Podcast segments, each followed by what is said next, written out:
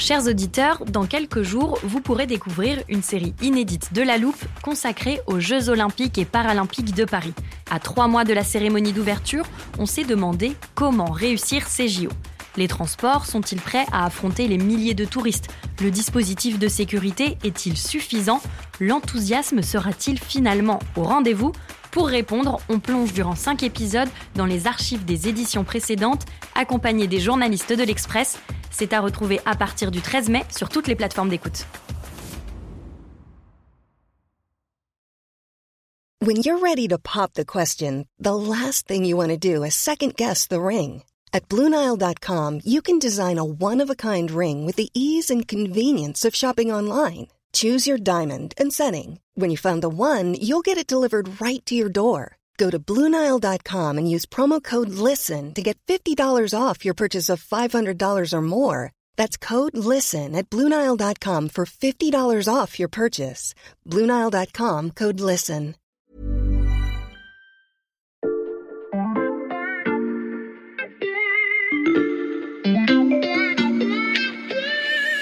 Joe Manchin, pourquoi est-ce qu'il ne veut pas voter comme ses camarades démocrates? C'est un petit peu, non pas le dernier des Mohicans, mais le dernier des centristes. C'est un peu l'homme qui tient le sort des réformes de Joe Biden dans ses mains. Aux États-Unis, un seul sénateur vous manque et tout est arrêté.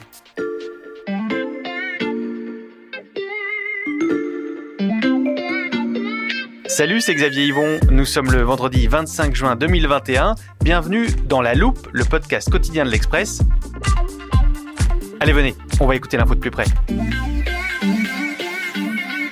Top, je suis un homme politique américain appartenant au Parti démocrate. Né dans les années 1940, j'ai fait l'essentiel de ma carrière au Sénat. Je suis aujourd'hui l'homme le plus puissant du monde selon CNN. Mon prénom est Joseph, mais tout le monde m'appelle Joe. Je suis, je suis... Euh, Joe Biden Raté, je suis Joe Manchin, sénateur de Virginie occidentale. Vous ne connaissez peut-être pas Joe Manchin, et pourtant, il est l'homme qui tient entre ses mains l'avenir du mandat de Joe Biden. Dans cet épisode de La Loupe, nous allons vous expliquer pourquoi cet autre Joe est aujourd'hui considéré comme le personnage le plus important de Washington et en quoi il symbolise la crise des institutions américaines.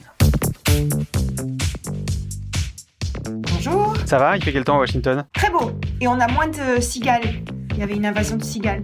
Ok, ça y est. D'accord, donc c'est bien, ça fait pas de bruit pour nous. donc tout va bien. Hélène Vissière, tu es notre correspondante aux États-Unis, basée donc euh, à Washington. Avant de nous expliquer pourquoi il a tant de pouvoir désormais à Washington, est-ce que tu peux nous dire qui est Joe Manchin? Alors, Joe, de son petit nom, il a 73 ans.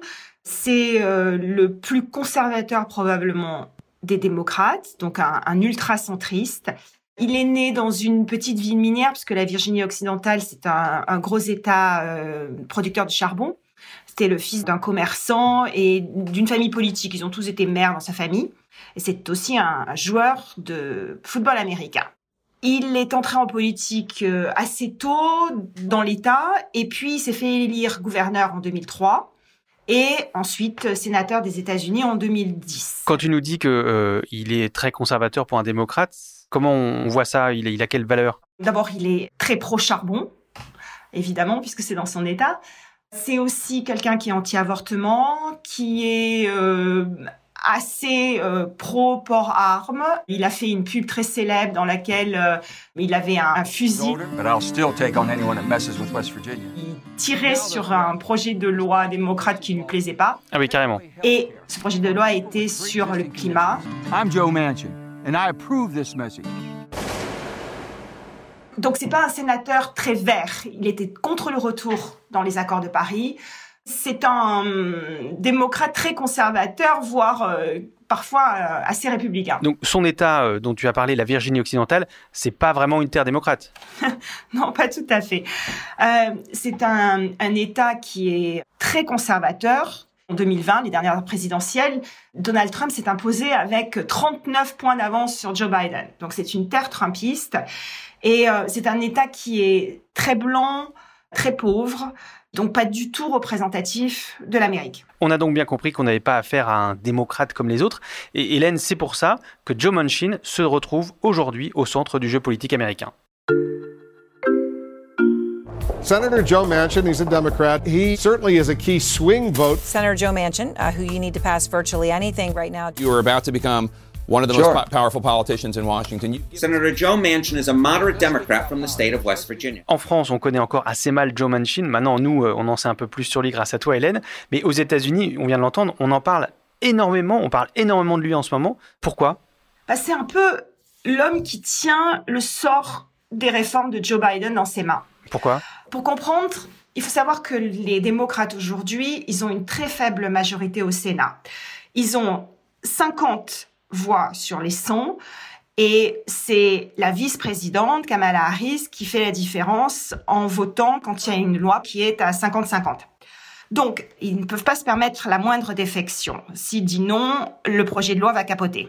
Joe Manchin en profite pour euh, quelque part un peu imposer sa volonté et faire euh, voter des amendements en sa faveur, puisque s'il euh, refuse de voter une loi, il n'y a aucune chance qu'elle soit euh, promulguée. Oui, et on sait, un seul sénateur vous manque et tout est arrêté. Aux États-Unis, euh, le Sénat, c'est la chambre la plus importante. hein. Sans le Sénat, aucune loi, aucune réforme ne passe. On se souvient d'ailleurs euh, de la fin du mandat de Barack Obama euh, avec un Sénat républicain. Alors, quelle réforme Joe Manchin a-t-il pour l'instant bloqué ou est-il en train d'empêcher? Alors, pour l'instant, il a eu quelques amendements sur le plan de relance économique qui a été voté il y a quelques mois. Mais surtout, il y a en fait toutes les réformes de Joe Biden qui sont dans la balance, aussi bien le plan sur les investissements en infrastructure que la réforme sur le port d'armes, que l'immigration, que euh, la maternelle universelle et les investissements euh, dans les universités. S'il décide que les textes ne lui plaisent pas, il ne va pas les voter. Il va tout bloquer. Euh, pourquoi est-ce qu'il ne veut pas voter comme ses camarades démocrates? Il y a clairement un calcul électoral. Il vient d'un État très conservateur. Donc, euh, il a intérêt à montrer qu'il n'est pas à la botte du Parti démocrate qui a tendance à être, euh, à virer de plus en plus à gauche. Mais il y a aussi une conviction que un projet de loi doit être voté par les deux partis. Il a cette idée que le Sénat devrait être un endroit où euh, les deux camps débattent de manière civile et arrivent à des compromis. Alors euh, évidemment, ses collègues euh, démocrates, ça les enrage parce qu'en fait, euh, depuis maintenant des décennies, le parti républicain joue de moins en moins le jeu démocratique et fait de l'obstruction euh, systématique. Donc en fait, l'idée qu'on arrive à un compromis, euh, c'est de l'utopie. If I'm in a position that I can make a difference by Yeah. bringing this country back together and making us work in a bipartisan, I'll use it for that. Cet esprit euh, bipartisan, c'était un peu la marque de fabrique d'ailleurs, c'est intéressant, de, de Joe Biden quand lui-même était sénateur. Il était connu pour faire des compromis avec les républicains et arriver à fabriquer des lois donc bipartisanes.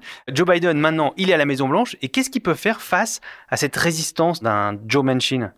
Bah, il a guère de moyens de pression parce qu'en fait, Joe Manchin, il est un peu intouchable dans son État. Euh, c'est donc le seul démocrate élu. Il est très conservateur. Il est assez populaire.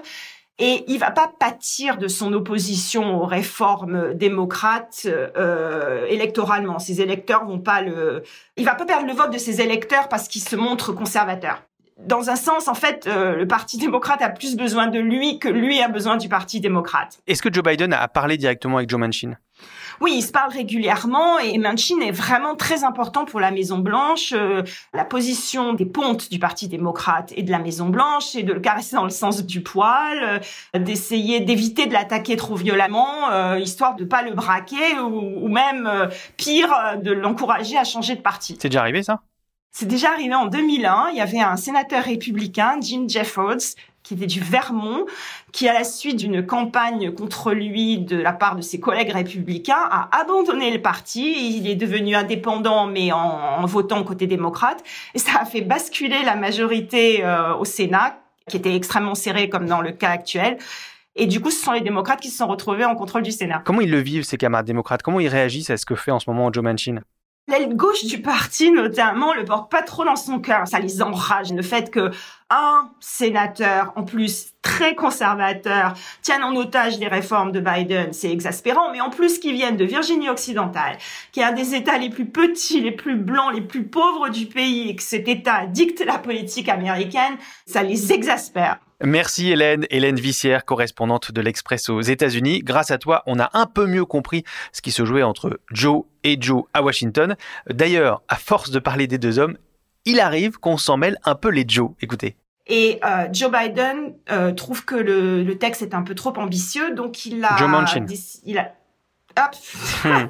tu vois, on confond les deux. Joe Biden, Joe Manchin, on sait plus qui est le plus fort. Donc, Joe Biden... Ah on recommence.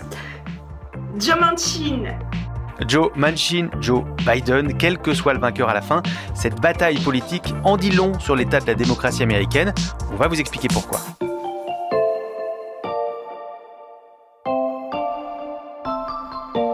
Pour continuer à comprendre ce qui se passe à Washington, on a fait appel à Corentin Célin. Il est historien, spécialiste des États-Unis et chroniqueur pour le site Les Jours. Et il disait ceci sur France Culture dès décembre dernier ce n'est pas une majorité et qui obligera en particulier les démocrates à faire grande attention à un sénateur de leur rang, euh, le sénateur euh, Joe Manchin euh, de Virginie occidentale. Attention donc à Joe Manchin, Corentin Célin, de voir un seul sénateur tenir entre ses mains l'avenir de tout le pays de, du mandat de Joe Biden. Ça dit quoi sur les institutions américaines? On voit bien qu'il y a une crise sur le fonctionnement du Sénat qui a longtemps été, du moins se plaisait-il à le croire, une institution de compromis, une institution de consensus. Et euh, durant la dernière décennie déjà, ça s'est perdu. Ça s'est perdu pourquoi? Premièrement, à partir de 2009-2010, euh, une radicalisation à droite euh, des conservateurs républicains, avec, on s'en souvient, le Tea Party, la vague des Tea Party lors des élections de 2010, l'élection de Trump en 2016, qui a durci à droite les républicains du Sénat, évidemment, qui a rendu de plus en plus difficile euh, la recherche de compromis. On peut noter, c'est moins marqué, mais c'est en cours également, la même poussée vers la gauche des sénateurs euh, démocrates. Et de ce point de vue, Manchin semble un vestige de l'époque révolue, puisque c'est un petit peu, non pas le dernier des Mohicans, mais le dernier des centristes. C'est-à-dire euh, que euh, élu démocrate d'un État conservateur, il doit donc chercher en permanence des, ponts avec les républicains. Sauf que euh, le pont ne mène nulle part, puisque en face, chez les républicains conservateurs, il n'a plus vraiment d'homologue capable de voter pour euh, Biden ou au moins pour une partie de l'agenda de Biden. Donc il y a Manchin et puis euh, il est au milieu de deux blocs euh, fracturés, les démocrates, les républicains. Puisque les institutions dont on vient de parler, le Sénat notamment, ont été pensées pour favoriser les compromis, comment on fait quand il y a désormais une telle polarisation entre les démocrates et les républicains et, et plus de dialogue possible? On a un point de blocage dans la Constitution. C'est-à-dire que la Constitution a sanctuarisé les deux sénateurs. Donc, de ce point de vue-là, c'est totalement bloqué. Corentin Célin, il faut rappeler euh, cette règle, hein, que chaque État américain est représenté par deux sénateurs, quelle que soit sa population. Hein. C'est-à-dire, autant la Californie, démocrate, ultra-progressiste, qui a 40 millions d'habitants, a deux sénateurs, mais le Wyoming, qui a 66 fois moins d'habitants, a aussi deux sénateurs. Hein. Il faut bien rappeler ça. Donc, il y a une disproportion de représentation. Le problème, c'est que l'article 5 de la Constitution met euh, une barrière quasi infranchissable. Toute réforme directe du Sénat paraît aujourd'hui impensable. Certains démocrates avancent une autre solution assez radicale, euh, ce serait de créer des nouveaux États, donc de nouveaux sénateurs, et notamment en donnant le statut d'État à la capitale fédérale, Washington, D.C. Should Washington, D.C. become a state tomorrow, the House is voting on a statehood bill for the first time Les républicains sont vent debout contre le statut d'État de Washington, D.C., de la capitale fédérale, parce qu'ils ont bien compris que cela signifierait donner deux sénateurs supplémentaires aux démocrates. Hein. On rappellera que à Washington, D.C., Biden a fait 89% euh, des voix et que les républicains n'existent plus là-bas, que sous forme de traces. Donc, euh, on sait bien que Washington, D.C. État, ça veut dire deux sénateurs démocrates supplémentaires. Vous l'avez dit, Joe Manchin, c'est un vestige d'une époque qui n'existe plus, une anomalie. On essaye de, voir ensemble quelle pourrait être euh, l'évolution des institutions américaines. Alors, euh, changer les règles du Sénat, euh, c'est compliqué. changer l'attribution du nombre de sénateurs, c'est impossible. Rajouter des États, ça paraît extrêmement compliqué. quelle évolution on peut voir dans le paysage politique américain dans, les années à venir? Il faut regarder si cette crise du Sénat ne peut pas être résolue, entre guillemets, naturellement, par le réalignement géographique et démographique des deux partis. On voit déjà une recomposition de la carte électorale. À l'ouest, un État comme le Colorado, un État comme l'Arizona, on l'a vu lors de ces élections, sont en train de glisser vers euh, euh, une majorité démocrate solide. Et on sait que bah, dans le nord-est, c'est déjà le même phénomène qui a eu lieu. Et donc, il y a un risque pour les républicains de se retrouver de plus en plus cantonnés au sud et au sud profond, et euh, dans les petits États ruraux des plaines, comme le Wyoming, le Nebraska, les Dakota, mais d'être vraiment limité à ces bastions. Et on pourrait aller sur le long terme vers une majorité euh, assez stable des démocrates au Sénat, euh, si les, les, tendances de vote des euh, nouvelles minorités issues d'immigration et en particulier des asiatiques se confirment. On se retrouverait donc avec des blocs géographiques en fait qui pourraient presque s'affronter. Il y a un enracinement géographique et des États-Unis qui se divisent euh, géographiquement, bloc contre bloc. Et ça, c'est très euh, inquiétant en termes de euh, concorde civile. On a vu récemment, par exemple, des habitants de cantons ruraux de l'Oregon évoquer leur volonté d'être rattachés à l'Idaho voisin pour être avec des républicains et ne plus être sous la domination d'un État qui est euh, très majoritairement démocrate. Je crois que c'est une menace euh, très réelle, presque pour la paix civile aux États-Unis, c'est qu'on revient comme au 19e siècle et à l'époque euh, d'avant la guerre civile, de la guerre de sécession, à un enracinement géographique des partis. C'est potentiellement très dangereux et en tout cas très inquiétant. D'une guerre des Joe à un risque de guerre civile ou en tout cas à une menace pour la paix civile. Merci Corentin Célin. Merci. On verra si les démocrates arrivent un jour à ajouter des étoiles au drapeau américain. En attendant, vous, vous pouvez toujours nous en mettre des étoiles sur vos plateformes d'écoute si ça vous a plu, vous abonner et en parler autour de vous. Euh, cet épisode a été fabriqué avec Louis Coutel, Margot Lanuzel, Mathias Pengili et Lison Verrier. Retrouvez-nous lundi pour passer un nouveau sujet à la loupe.